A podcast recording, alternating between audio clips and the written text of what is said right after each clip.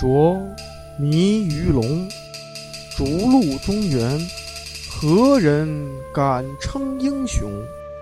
往事飘然去，荆楚犹在，空留山色笑谈中。欢迎收听由洋葱世界观出品的历史类播客节目《楚国八百年》。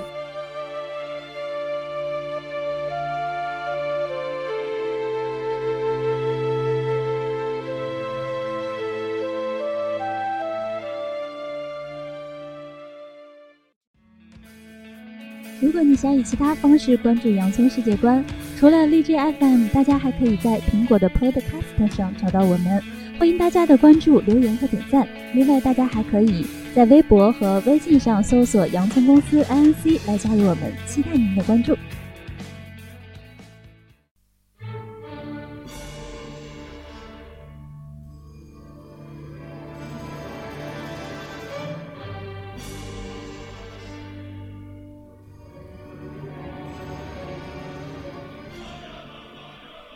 大家好，欢迎收听最新一期的《洋葱世界观》，我是大圣。大家好，我是主播老杨。大家好，我们今天进行楚国八百年的大结局，大结局了，系列的最后一期啊啊！哎呀，终于终于说完了，如释重负啊！如释重负啊！咱们呢，上一期呢，把那个芈月传这帮人深深的扒了一下子哈。嗯，说到黄歇呢，最后那个春申君黄歇呢，全家就被灭门了嘛。嗯。春申君啊，被被杀的时候呢，是公元前二三八年。二三八年，嗯，公元前二三八年。对他那个在电视剧里不和芈月还谈恋爱吗？其实根本就不可能，就是岁数不搭。呃，岁数不搭。芈月呢是生那个他的生卒年是公元前三三八年到公元前二六五年，他差一代人。嗯嗯嗯，可能见个面呢谈恋爱可能是基本不可能的，有可能面都没见过。那个西洋情也有可能，真的就不好讲了。春申君死了之后八年，嗯，秦王嬴政开始了秦灭六国的战争，啊，这时候开始了哈。对，秦国啊，咱们曾经都学过那个《过秦论》哈，说叫那个秦王扫六合，虎其是虎视何雄哉，是不是？嗯嗯嗯。公元前啊，可以说打的那个打着灭六国啊，真是摧枯拉朽一般。对，公元前二三零年灭韩，公元前二二八年。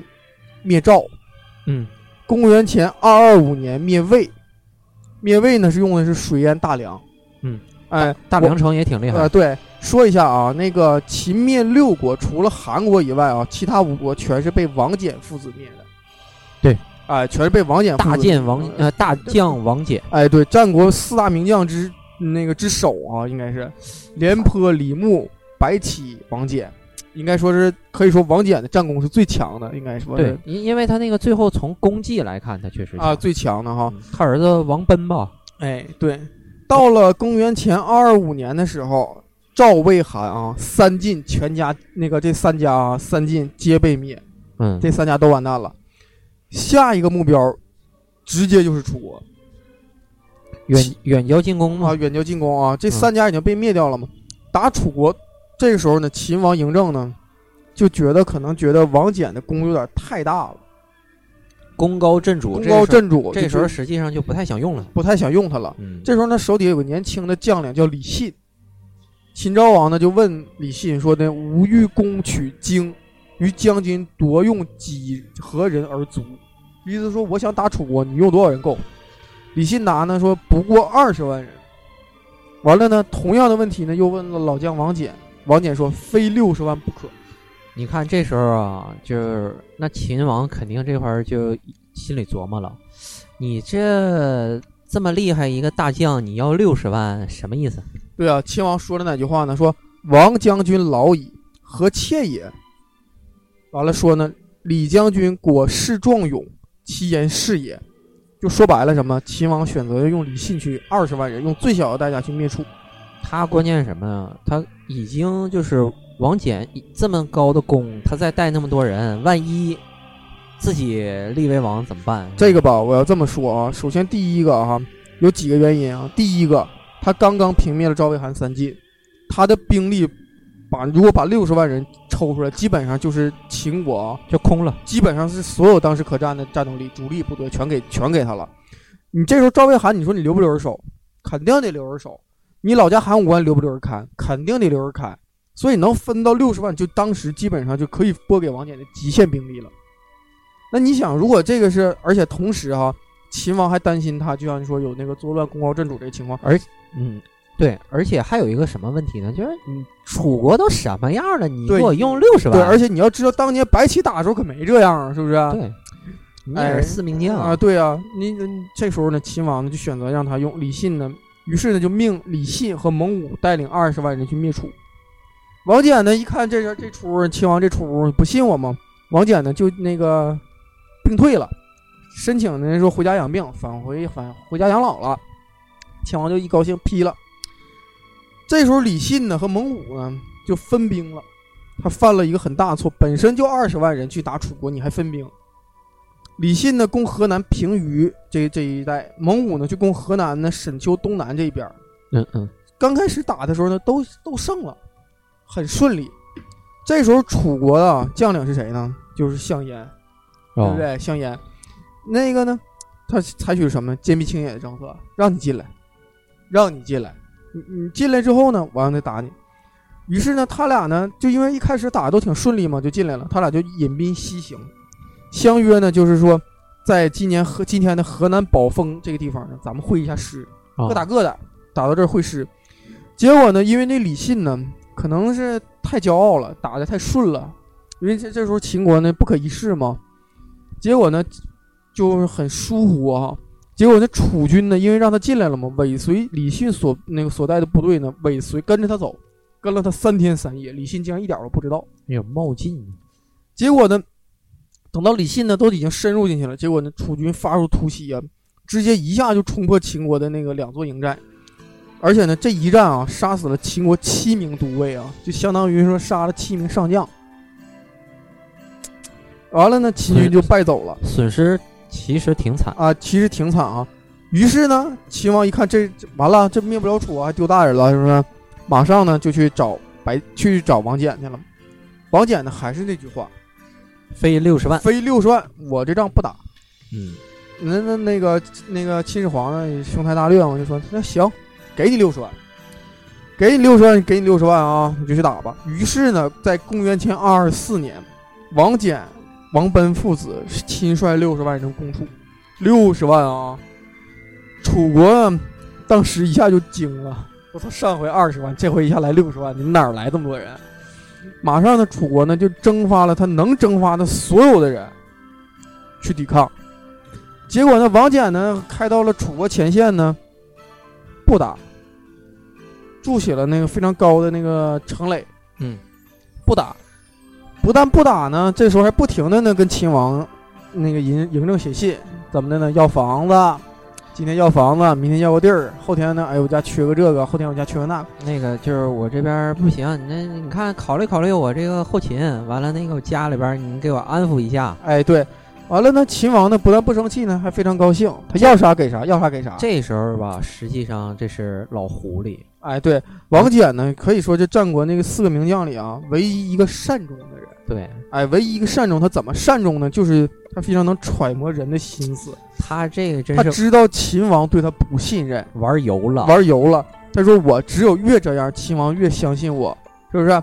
于是呢，他就不停的要嘛，但是他还不打。秦王呢还十分信任他，他他要不信任他不打，估计可能也是一把剑，你自己看着办吧，是不是？估计也就是这样。这一块儿吧，实际上他挺体现一个人性，就是什么呢？那个无私者乃大私也，就是什么意思啊？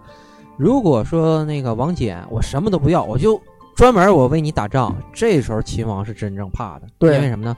你这个什么都不要，那以后你是不是想要天下呀？对，但你这时候你管我要钱，好办，你这人眼睛里边只有钱，我拿钱就可以把你摆平。对这个可以能有钱摆平的事儿都不是事儿，是不是？哎，对，完了呢，他不就是搁这儿耗着呢吗？因为楚国呢，这时候你要要说明一件事儿啊，楚国已经不是当年的楚国了。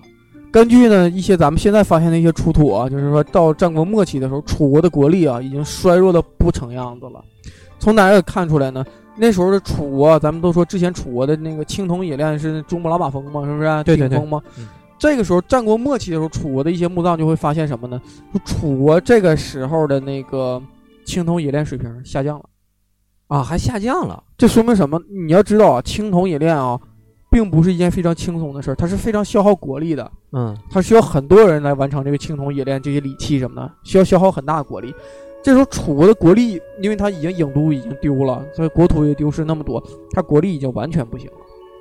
它完全不行了的时候呢，它就直接体现在它做的这些东西也不行了，而且它还流失人呢，流失地盘啊，那对国力就不行了。其实你这时候已经不行了，家境已经不行了的时候，还装什么呀？是吧？这个时候呢，再加上呢，王翦到这儿他不打你，那你因为他六十万人天天搁你枕头边睡觉，你还不能不防他。那这个时候楚国就已经耗不住了。王翦呢，其实打楚国用的是什么战术呢？疲军战术，疲劳楚军。其实王翦，其实你说王翦带领二十万人，有没有可能把楚国灭了？有可能，对完全有可能。对，但是呢，他不想伤敌杀敌一万，自损八千这种打法，是不是？他不想这么打，把你耗住就完了。结果呢，耗了多长时间呢？耗了一年多。到了公元前二二三年的时候，楚国真的耗不住了，就是他整个后勤补给啊，包括人力，因为这时候已经达到什么程度呢？如果楚国再继续再用这么多人在这儿跟那个秦国耗着，楚国连自己的地都没人种了。对，就已经达到这种程度，就已经没有粮食了，你知道吧？就没法打了。这时候楚国就需要撤一些人回去。就是他这意思是什么呢？那个楚国一看秦国你六十万来了吧，你跟我打，我求一死也行啊，是不是？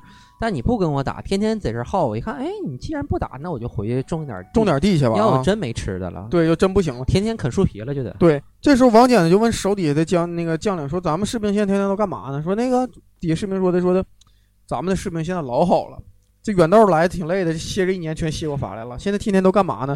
吃的呢，膘肥体壮的，天天搁那块儿做引体向上，走队列。最愿意干一件什么事儿呢？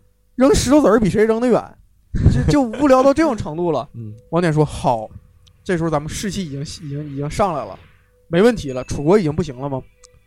趁着楚国军队转移的时候，秦国开始进攻，一举呢就把那个楚国军队打的就是彻底溃了，完蛋了，就彻底完蛋了。这个时候呢，咱们也得说啊，就楚国到了这个时候，楚国自己内部还在乱。咱们都说啊，咱们之前说那个李环不是那个上期说那个生的是黄歇的崽子吗？黄歇的后人吗？当了楚王之后呢，这个人也死了。他的同母的弟弟，他不是双胞胎吗？对，叫熊游，他呢就被当上楚王。结果呢，这个熊游刚当楚王不到两个月啊，他的一个旁姓庶兄，就可能是真正的楚国的那个贵族啊，叫那个傅除。嗯，这个人呢，杀掉了熊由，自立为王。这是自从哈、自从那个楚楚悼王的父亲之前啊，嗯嗯那个楚王被杀之后，最后一个楚王被杀的人，就是在这个时候才出现。啊，就是说，吴起变法还是很起作用，直到这个时候才出现楚王被杀。有效果，有效啊果。，呃，那个这个复楚呢，就自立为王了。结果很快呢，就因为那个就被打败了嘛，楚国就被那个秦国呢就击溃了，傅楚呢就被抓被杀了，就被抓住了。这个时候呢，项燕呢，项燕哈、就是楚国的将领项燕，并没有，并没有随着那个那个军队溃散而溃散，他带领呢楚国的一个王族叫昌文君，他立昌文君为王，他们呢转战淮转战呢淮北，继续抵抗秦国，直到呢后来呢，那个王翦呢和蒙古呢攻下了楚国最后的都城是寿颍，就是今天的寿县，湖北省寿县，楚国就彻底亡了。这个时候呢，后来昌文君的战死，项燕呢就自杀了。可以说，这个时候楚国呢，从春秋到战国最后的这个楚国就在这个时候亡了。这个时候是哪年呢？这个时候呢，就是公元前二二三年，楚国亡了，就是正式的楚国。正式的楚国亡了。嗯嗯楚国呢是哪年建国的呢？是公元前一零四二年。一零四二年，周天子封楚国为王为为诸侯，嗯嗯嗯，一直到了这个公元前二二三年，享国八百一十九年，非常长的一个国啊。对但比他还长的是齐国啊啊，因为它齐国后亡的嘛，其实差不了几年儿哈。那那个齐国也早啊，毕竟他是那个就是对，姜子牙他是最早封的啊，是不是？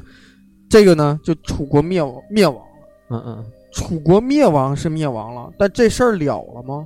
应该，呃，楚人还没死吗？啊，这事儿没了啊。嗯，今因为还剩两国嘛。是，咱公咱就十来分钟完就把楚国讲完了，就不讲了。啊，对，这事儿大家也不能高兴。嗯，对，这事儿没完啊。对，公元前二二二年的时候呢，秦国灭燕国，到了二二一年呢，灭齐国，灭了齐国。这时候按理说呢，应该是那个六王必四海一哈，对是不是啊？对按照那个说法，秦国呢就开始应该说是进入，就是应该秦始皇就是大一统大一统了吗？嗯，没有，这事儿没有完。到了公元前二零九年的时候，也就是说，二二一年灭齐，仅仅过了十二年，仅仅过了十二年，陈胜吴广在大泽乡起义了。嗯，揭竿而起。大泽乡是哪儿？楚地。当时陈胜吴广起义的时候，打的是什么借什么借口？香烟没死。对，我们要张楚，大楚兴，陈胜王。对，他怎么办的呢？根据《史记》，咱们都记载说的那个学狐狸叫，又在炖的鱼里呢找着那个大楚兴，陈胜王嗯这种绸子。这个故事啊，非常符合当时楚国的习俗。楚国人非常信这套占卜这条路，嗯嗯，对对对，非常信这套路了。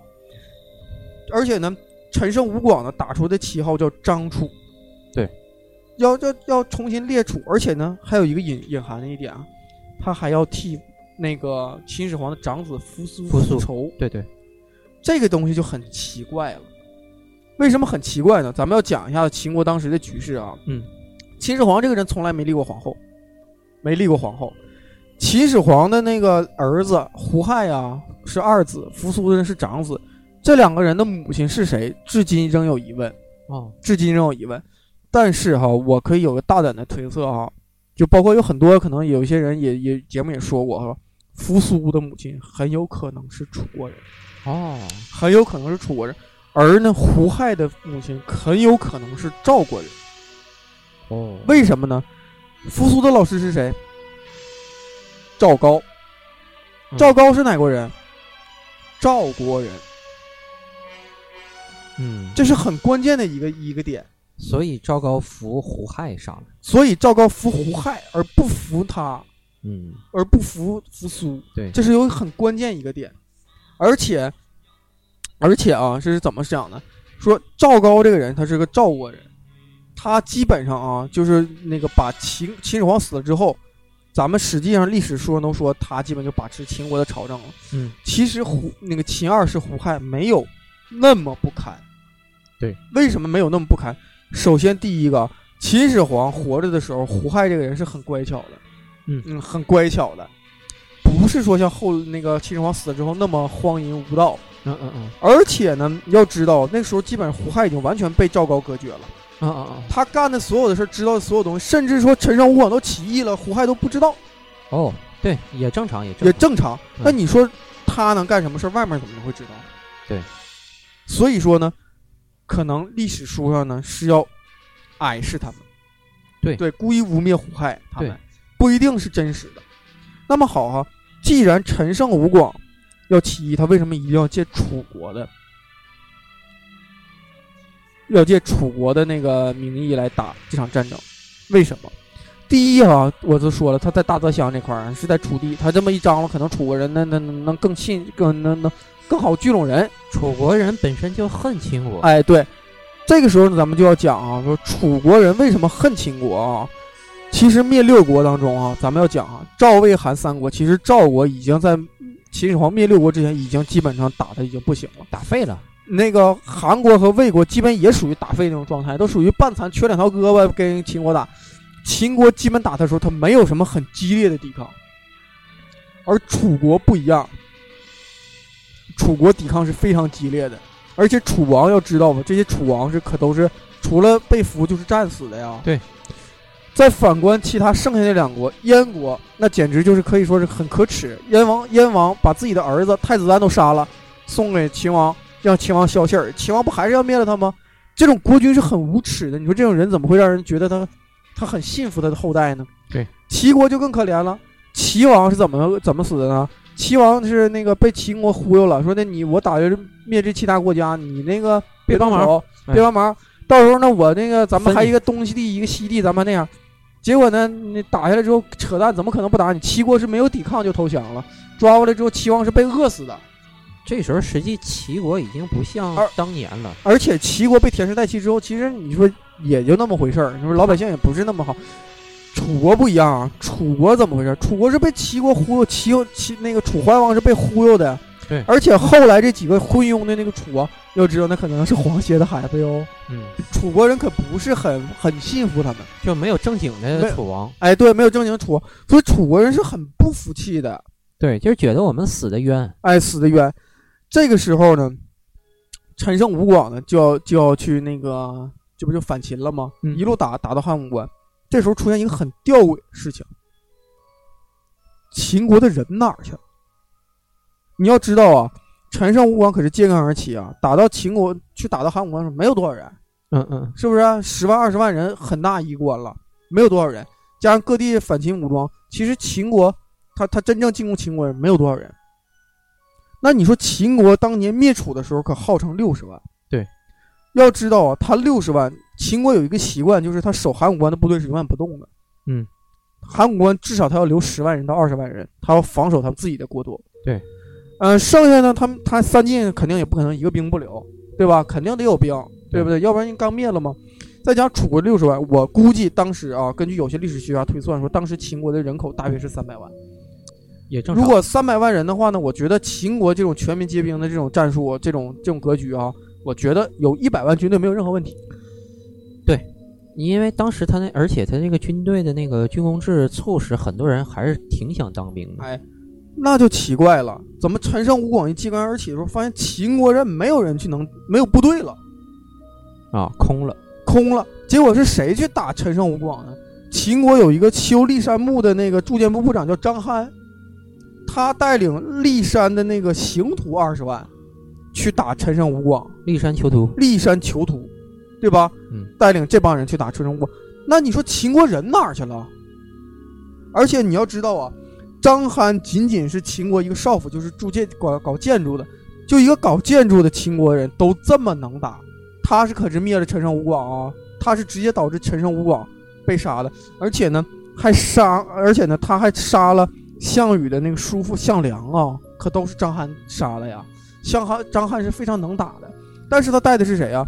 刑徒，我觉得不能全是秦国人吧，应该大部分都是其他各国的一些那个刑，因为那个那个来来服刑役的人，对吧？那么这就很奇怪了，那秦国人哪儿去了？这一百万秦国部队跑哪儿去了？对吧？这是一个扣啊，咱们先放到这儿啊。咱们呢接着讲一讲这些那个灭秦，包括后来楚汉战争那些事儿啊，就把咱们这些东西都都给讲讲出来了啊。嗯嗯嗯，嗯，紧接着呢，就是刘邦、项羽嘛，就出现了嘛，是不是？项梁死了之后，刘邦、项羽呢就成了反秦军的主力了嘛。项羽呢，那个后来呢，就是在去打了一个巨鹿之战，因为呢，起那个陈胜吴广起义之后呢，各地呢就纷纷揭竿而起，对都复国了，六国全都复国了。那个巨鹿这个地方呢，是赵国复国的地方。嗯嗯嗯，当时呢，张邯带领的这个二十万刑徒，就是这骊山刑徒啊，去那个去打那个巨鹿这个地方的那个赵国的部队。这个时候呢，秦国的主力部队终于出现了，是谁呢？是那个王离王翦的孙子王离带领的二十万人，有说十万，有说二十万，带领的长城部长城军团，我们叫它长城军团。他这个部队实际上一直是戍边。哎，是戍边一个长城兵团回救，回救秦都。在这个地方呢，因为他是秦国正规军，张邯带领的是那个骊山的那些各国的杂牌部队嘛。对，张邯是负责给王离去那个后勤补给的。对，其实呢，就是王离在跟项羽打。项羽这个时候大约有多少人呢？几万人吧？因为项梁刚刚被杀呢，起义军正是最低落的时候。项羽啊，最多最多不会超过五万人。跟那个咱们百家讲坛的王立群先生嗯，讲嗯讲史记，王立群先生他估计说，项羽的部队应该在五万人左右。这左一左一右，就可能就是一万差一万差两万的事儿了啊，是吧？我估计啊，应该不会超过五万人。为什么不会超过五万人三到呢？七万人，因为为什么不会超过五万人呢？项羽起兵叫什么？江东八千子弟起兵啊，是不是？这是他他他他的嫡系部队，江东子弟八千人。嗯他打巨鹿之战的时候是怎么打的呢？他命令他的那个底下的部队呢，英布带领两万人先渡河，对不对？他不破釜沉舟吗？先渡河，后来又带着自己部队渡河，完了之后呢，他就那个凿沉船，破釜沉舟，跟白起一样，破釜沉舟。完了呢，跟那个王离的那个长征兵团死磕。如果咱们估算王离兵团啊，有可能是十万人，有可能二十万人。如果十万人就是两倍以上，十二十万人就是四倍以上。嗯嗯嗯，你，是，当然，巨鹿之战肯定是一个以少胜多的战役，对，对吧？那么这样的情况下呢，他跟他死磕，我姑且认为这二十万人或者这十万人全被他杀了。我姑且认为他全被他杀了，有可能最少杀一半吧，是不是？对对对就是以项羽这个性格，是不是？嗯嗯以及他后来办事儿这些事儿，姑且杀一半。之后呢，他呢干了项羽呢干了一件什么事儿呢？就是新阳，他在新啊不是在新安这个地方，他把因为那个王离的军团被打败了之后呢，张邯呢就投降项羽了，这是个过程嘛。嗯张邯投降项羽的时候呢，项羽就坑杀了二十万人，对吧？新安坑杀了二十万人嗯，，对，坑杀二十万人，我认为坑杀的应该是王离所有的部队。为什么呢？呢？因为坑杀完了之后呢，实际上有一个就是说秦国人人带孝，户户皆白，是吧？人人皆哭，就是他坑杀的应该是秦国人，嗯，而且他没有必要去坑杀张邯这六这这些这些那个骊山囚徒他们猎山囚徒没有必要坑他嘛，是对不是？对，也有可能坑了，他可能混了一点啊，但是肯定是秦人为主。这个也跟他楚人对秦人的恨有关。哎，对他坑了这些人吧。这个时候哈、刘邦就先打进咸阳了，就是这个过程。对，刘邦刘邦开始攻咸阳的时候有多少人？我感觉他不可能有项羽人多，一万来人儿，我估计。一两万人是不是也不错了吧？项羽打完巨鹿之战呢，他就基本上就把秦国的主力歼灭。哎，注意啊，秦国的主，咱们历史课本老说项羽把秦国的主力歼灭了。注意啊，这里最多才二十万人。嗯嗯嗯，我就算他带十万，坑二十万，还剩三十万，才三十万人吧？对秦国剩下的人哪儿去了？很奇怪吧？是吧？嗯嗯嗯，项羽那刘邦打进咸阳城的时候呢，走的时候两万多人，紧接着就是鸿门宴发生了吧？对，鸿门宴原著记载，鸿门宴是刘邦有多少人？十万人驻霸上，项羽呢，四十万人，这人哪儿来的？你要知道，巨鹿之战的时候，他不最多不过五万人，五万人他还要死人的呀。对，他哪儿来这四十万人？第一，有可能是张翰的长城那个骊山星图改编了。嗯嗯嗯嗯，还有一个可能周围一些跟随的人一起来了，对，是吧？有四十万，那刘邦这十万人哪儿来的？你要知道他打的可都是秦国呀，对，对吧？那这他总不会有有那个有补给吧？是不是？他总不会补给人吧？那就说明什么？刘邦这十万人里，可能有很大一部分人是秦人，对，是秦人。而且刘邦啊，咱们老说刘邦很仁义，是不是啊？进进了进了咸阳之后，秋毫不犯，约法三章，是吧？对，其实不是。刘邦进了秦秦国的都城咸阳之后，约法是约法三章了，是是不是？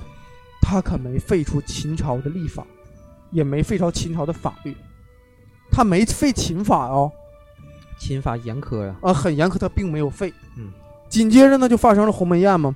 鸿门宴的时候，刘邦一看打不过了啊，是不是啊嗯？完了就发生鸿门宴的故事，大家可能都知道。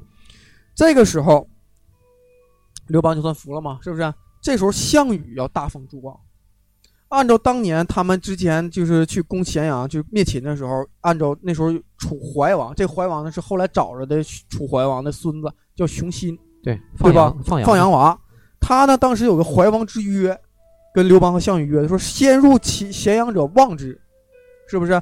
按照当时的约定呢，刘邦应该成为那个汉中，因为那个那时候就就是说那个不是应该成为秦王，是不是？三秦的那个这个地方应该成王成为王，但是呢，项羽分封的时候出现一个很有意思的事儿，他怎么分封呢？他把秦国这个国土啊，就是现这个地方分给了三个降降将，三个秦朝的降将，哪三个人呢？第一个张邯，第二个呢是董翳，还有一个人叫司马欣，这三个人都是秦将。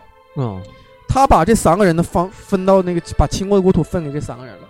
这三个人分为封到秦朝呢，就咱们也有说秦朝叫三晋三秦大地，是不是？嗯，对，就这么来的。按道理说，这三个人都是秦人，他应该完全代表秦人的利益。但是呢，当前当时出现了一个很奇怪的现象，什么奇怪现象？秦国人非常恨这三个人，哦，因为怎么呢？他把秦国所有的人都卖了，他仨回来了，他称王了，结果我们自己家孩子全死了。秦国人非常恨这三个人。同时呢，还有一个很有意思的事儿，刘邦不是被封到四川了吗？嗯，刘邦走的时候带了多少人？应该没带多少人。刘邦入汉中为王时，只带了三万人，也就是说是什么呀？就是当年他打进咸阳带了两万多人，走时候还是这两万多人跟他走的。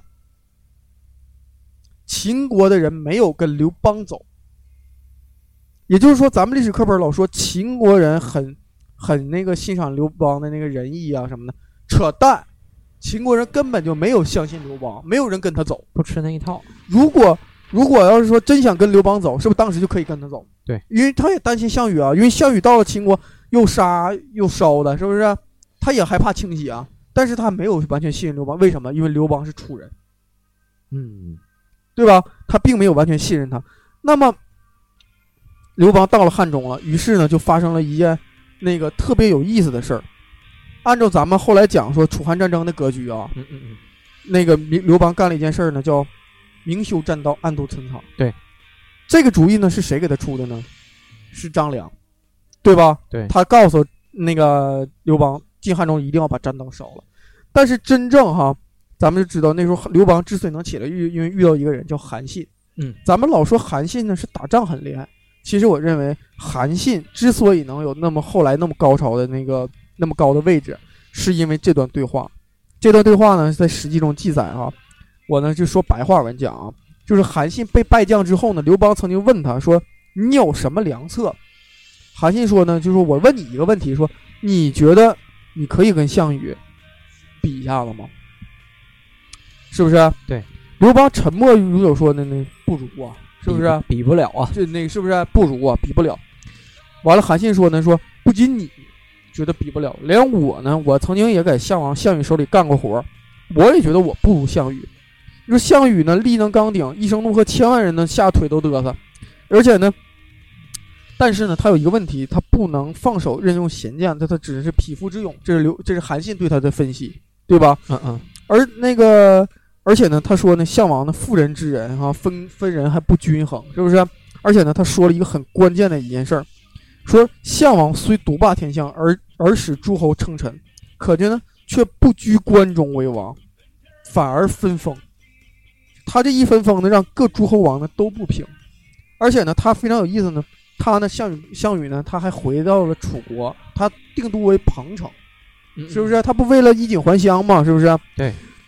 只是呢，他这样下来呢，秦国呢，秦国的人呢，只是微服他的淫威，屈服于他，而并不是真正的呢，臣服于他。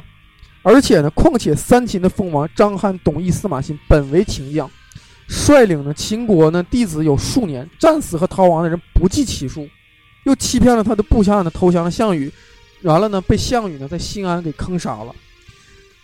唯唯独呢，这仨人逃回来了，所以秦人对三人恨之入骨。这时候呢，项羽呢用武力强行封这三人为秦王。如果你这个时候入关，信号不犯，废除秦王的那个秦时的刑法，与秦民呢约法三章，秦国百姓无不拥戴你为关中王。根据当时诸侯约定呢，大王呢理应在关中称王，是不是？可大王呢却失掉原来的封爵，到汉中为王。秦地呢，百姓无不怨恨项王。如今大王起兵向东，攻取三秦属地，只要号令一声即可收复。刘邦呢，听到韩信这句话呢，这些话呢之后呢，就大喜。从这段话呢，我读出了一个什么道理？什么事儿呢？韩信分析的很对。对他说什么意思呢？给他指点。说呢，你不仅你不行，我也不行。这话是什么意思？其实是说，不仅你不行，你手底下人也不行。嗯，你怎么跟项羽打呀？你打不过他们，而且你士兵在溃散嘛，在跑嘛，对，是吧？你怎么打？其实他告诉，给刘邦说的，你唯一的办法是怎么的？你还定三秦，你回秦国，你回秦国呢，利用秦国的兵力跟项羽打。所以呢，项羽那个刘邦呢，很快呢明修栈道，暗度陈仓，很快就还定三秦，把这三个秦秦国小将全杀了。秦国老百姓很快就拥戴了刘邦，很快呢，刘邦呢就收复了秦国秦地人的心。这个时候，秦国人呢从一开始的观察观望，就变成了完全屈服于刘邦，甚至呢就完全呢希望刘邦成为王，嗯，成为皇帝，这是很关键的一点。对，因为你想啊，刘邦这个人打仗，包括后来拿一直到垓下之围之前，刘邦和项羽打仗经常在输，对吧？基本在输。但是呢，你会发现刘邦的人越打越多，项羽的人越打越少。打到最后尔垓下之围的时候呢，刘邦的人呢几十万，项羽呢就十万人，是不是？对，怎么回事？这人哪儿来的？还是那句话，人哪儿来的？项羽那时候走的时候可四十万呢，怎么最后剩十万了呢？他可不是被打没了的呀，对，是吧？那这人哪儿去了？这说明人都走了。各他分封王祝福完之后呢，各地你比如说韩信，他就回他自己的国家了。各地人齐国呢就有回齐国，那个赵国回赵国，魏国回魏国，都各走各的了。结果呢，项羽呢从原来的优势人数呢就变成少势人数了。而这时候呢，你要知道啊，秦国可瘦死的骆驼比马大，秦国是亡了，秦人可在啊。你项羽再能杀，能把秦国人全杀了吗？对，而且秦人恨项羽啊。这时候就会发现是楚人，恨的是楚人。这时候就发现什么问题啊？秦秦国人就完全成为了刘邦手下的一张牌。而且更有意思的是是什么呢？咱们都知道，后来楚汉战争的时候呢，项羽呢是被那个是被那个战败了，是不是、啊垓下之围，后来自刎了。自刎之前呢，刘那个项羽呢有一个有几个事儿，第一是赠马，是不是、把马赠出去了？第二个呢，把自己他碰着自己的一个老部下叫啥呀？叫吕马童，是吧？他说呢，那个这不是故人吗？是不是？我把头送给你了哈。结果呢，项羽就自刎了嘛。结果哈，项羽的尸体很快就被这几个人给抢了。这几个人有谁呢？史记中都记得他的名字了啊。第一个吕马童肯定的了，第二人叫王毅、杨喜，第三个人叫杨喜，第四人叫吕胜，第四个人呢叫杨武。除了吕马童以外，剩下这四个人全是秦人。哦，这就很奇怪了。你说，如果刘邦去打项羽，为什么冲在最前面杀项羽的人、追项羽的人、围他的人，怎么全是秦人呢？恨，恨呢？还说明什么？其实打败项羽的人是谁呀、应应该是秦国的势力。应该是秦国的士兵。那么好了，咱们就要解释一下子，秦国的人哪去了？还是回到最开始这个问题。嗯嗯咱们说啊，秦国那时候大约有一百万人，都哪儿去了呢？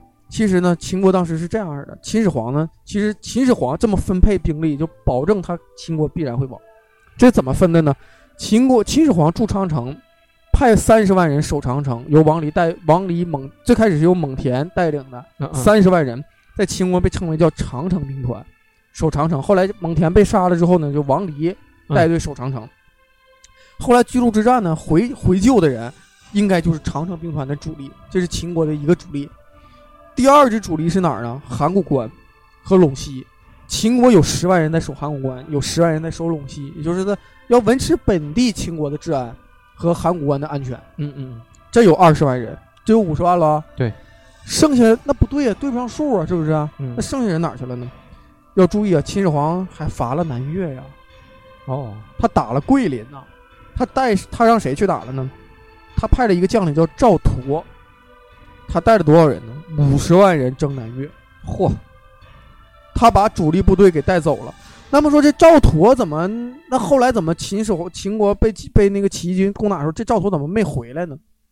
特别有意思的一点，第一，赵佗在在桂在桂林称王了，啊，这个就是第一代南越王。自立了。哎，前两天前两年的时候，不还发生那个那个南越王墓被发现了吗？对就是他的。对对对，而且呢，最有意思在哪儿？那你说，即使他称王了，是不是秦始秦国如果出现这个灭国的危机，他按理说应该来救啊？怎么回事呢？其实特别有意思，这个是很多史书史书上的人都没注意的啊，讲史人都没注意。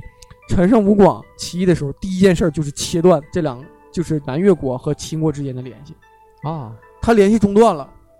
不知道，他不知道出现这个事儿了，他根本就不知道，而且即使估计想知道了，也不想救，而且即使想救也很远。那叫桂林啊，那边是陕西，有没有搞笑？多远啊？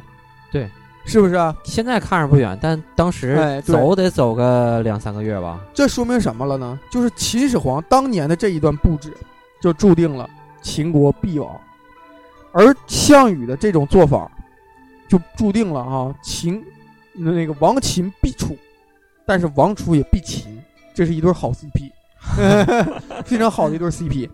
那么这个时候，咱们可以讲啊，说秦那个刘邦啊，就正式的成为了开国的汉朝的开国皇帝汉高祖。那刘那个项羽啊，就彻底就被打败了。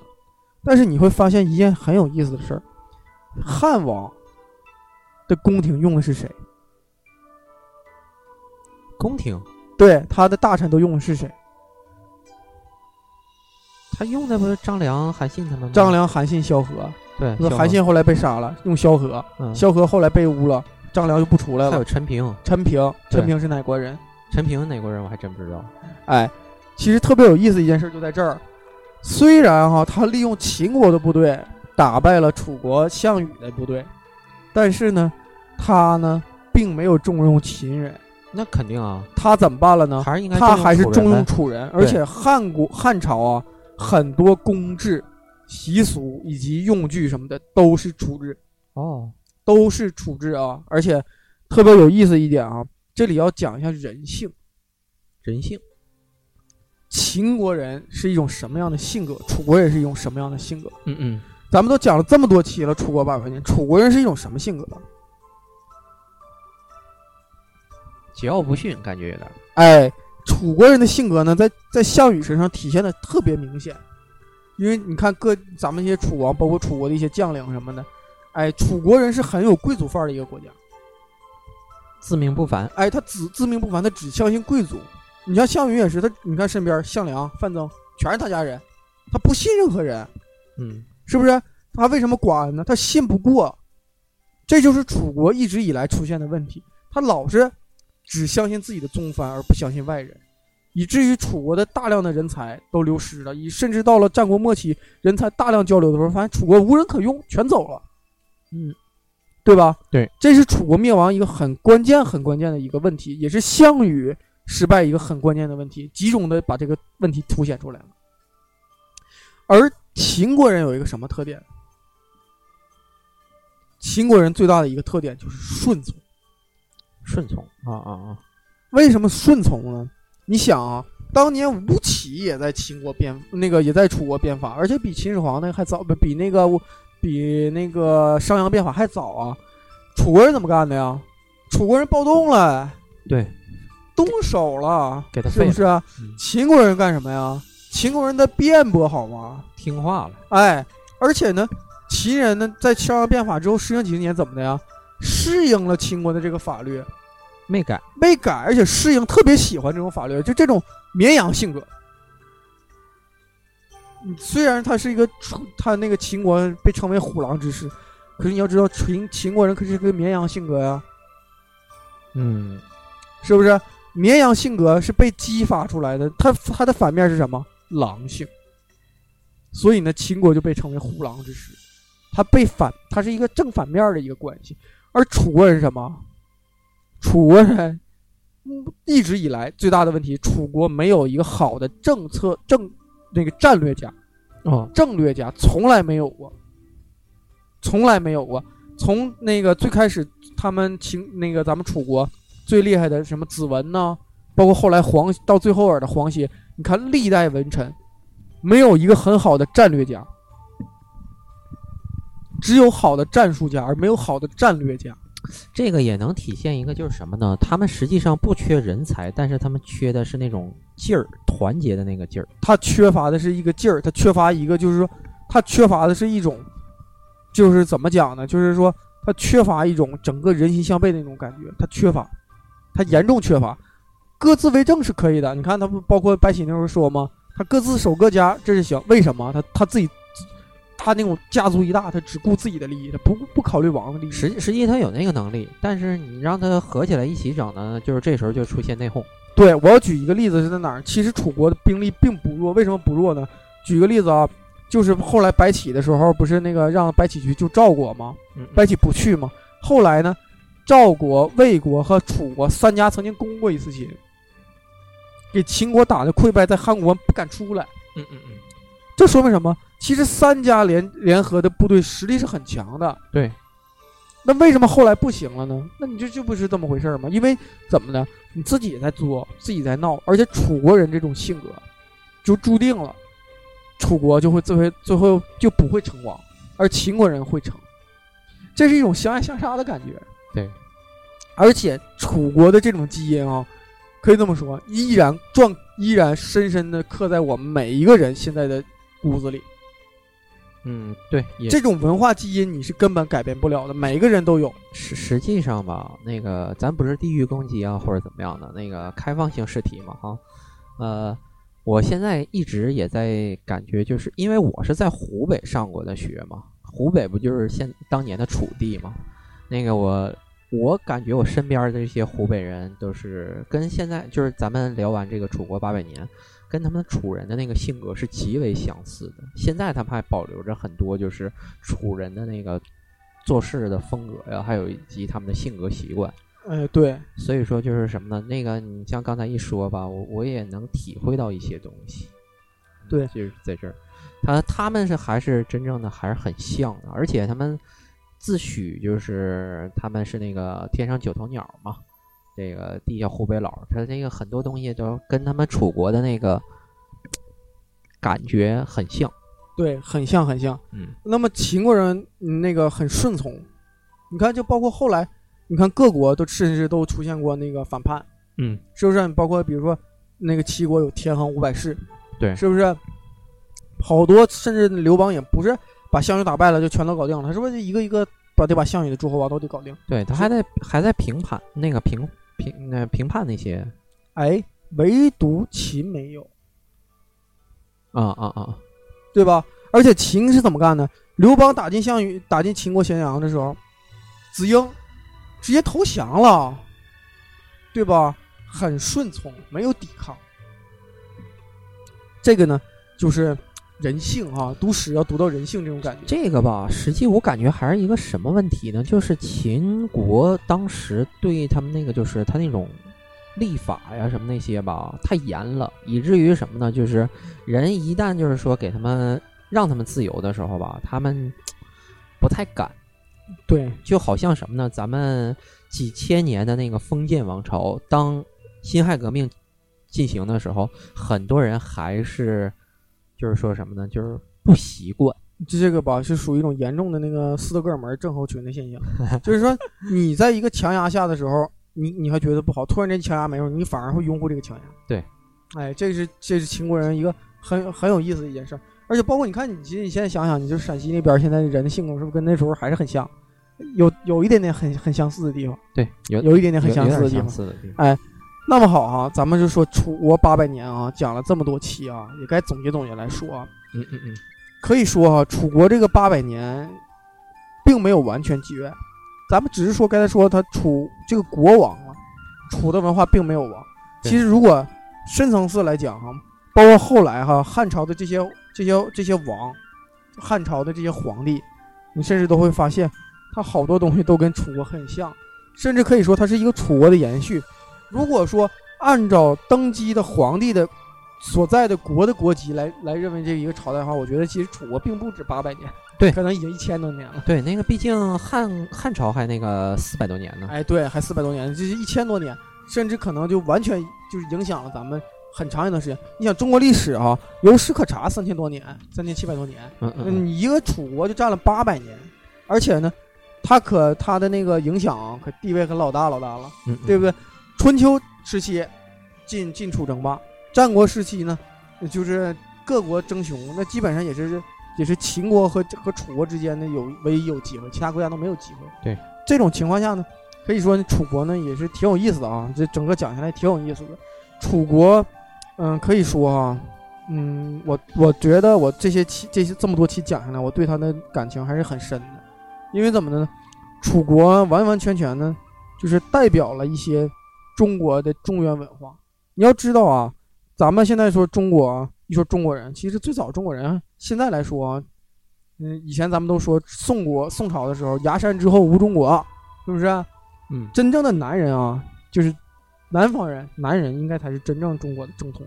嗯嗯嗯，这一点呢是没有任何疑义的，对对吧？他们才是正统的中国人。嗯、而楚国的这些性格呢，每个人呢，咱们或多或少呢，在基因里都有一些，嗯嗯，对吧？中国呢是一个多民族的国家，对。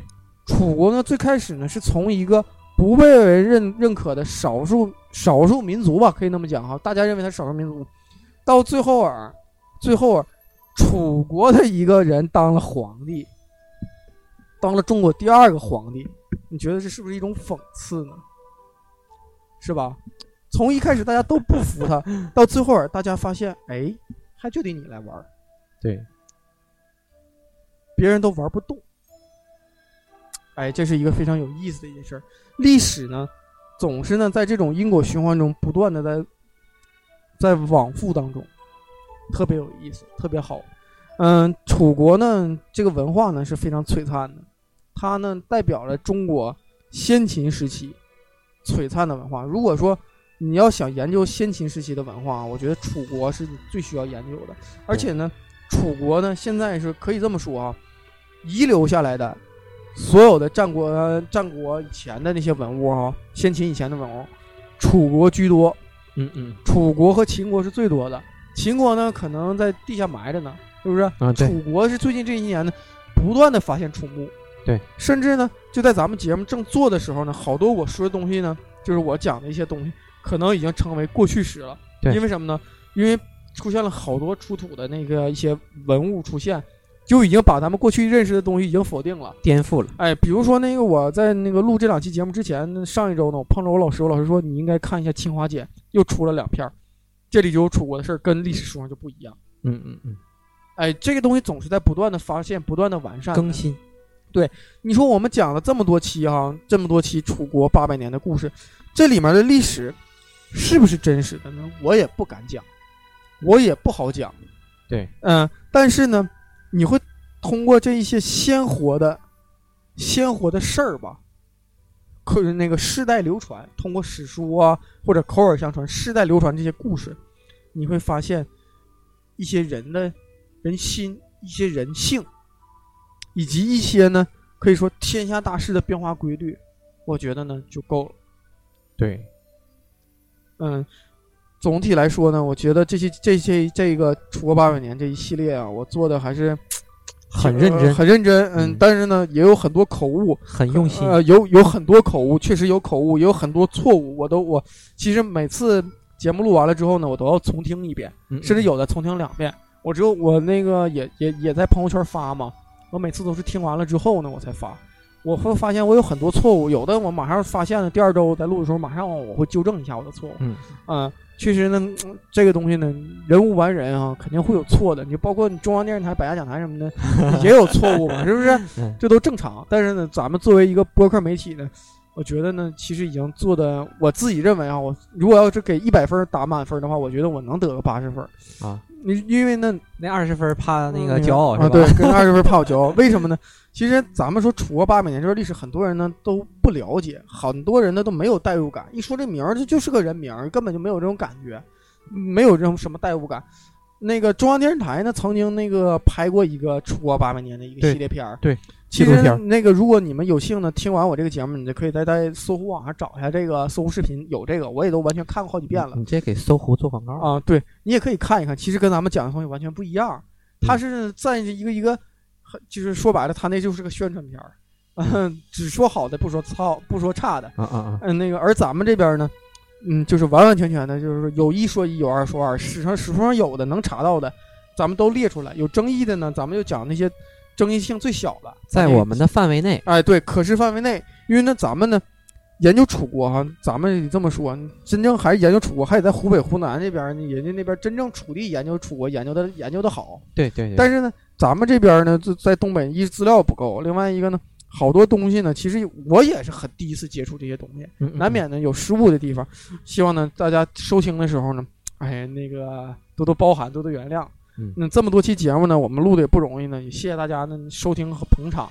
对，一直支持我们。哎，对，但是呢，我相信啊，那个不久以后哈、估计可能在三五年之内吧，会有很多啊关于楚国的这些影视作品会出现。哦，嗯，比如说那在《芈月传》出来之后啊，我觉得很有可能下一步要拍的，比如说什么楚王啊啊啊啊！这些事儿，可能就会要翻，就可能会拍出来。为什么呢？那个抗日剧现在不让拍了，嗯清宫剧已经拍烂了。对明朝呢没人拍，一拍的争议性贼大。拍好了吧，说是名粉；拍不好呢，一说胡编乱造，嗯嗯，是不是？那个唐宋也拍烂了吗？是不是？也都拍烂了，没办法，那个还派人那个来纠错，你怎么办？就先秦呗，先秦你怎么编都行，谁不知道他咋回事儿？对你说芈月，你编芈谁都行啊，是不是？对，是不是？你演谁都可以演。所以说呢，我估计啊，很快就会有很多这个影视作品，但是影视作品啊，归影视作品，我一定要强调各位，电视剧都是骗人的。就看着玩儿。就看着玩儿吧。嗯那如果你觉得电视剧精彩呢，你也可以啊，是不是？大家都都乐呵乐呵。但如果你要想听一些有史料的、有分量的、有点靠谱的，请重听一下我们的《出国八百年》哎，嗯，谢谢大家啊！我们这我们这个终于把这系列结束了，嗯，下一系列可能我要休整休整一段时间嘛，完再说吧充充电嘛，完再说吧。是吧？哎，哎，谢谢大家啊，谢谢大家，那咱们楚国八百年就就此结束。嗯，拜拜。拜拜，谢谢大家。